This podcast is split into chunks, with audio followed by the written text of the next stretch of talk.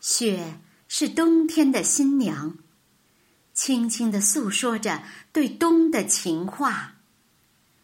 雪是春天的使者，虽然羞涩的姗姗来迟，但却融化了自己，孕育了生机。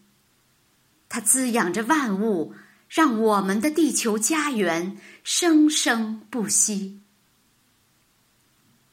我慢慢的听雪落下的声音，闭着眼睛幻想它不会停。我慢慢的品雪落下的声音，仿佛是它贴着我叫青青。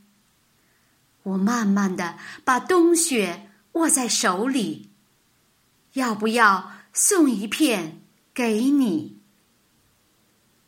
冬雪情。主题诗会到此结束，朋友们，我们十二月再见。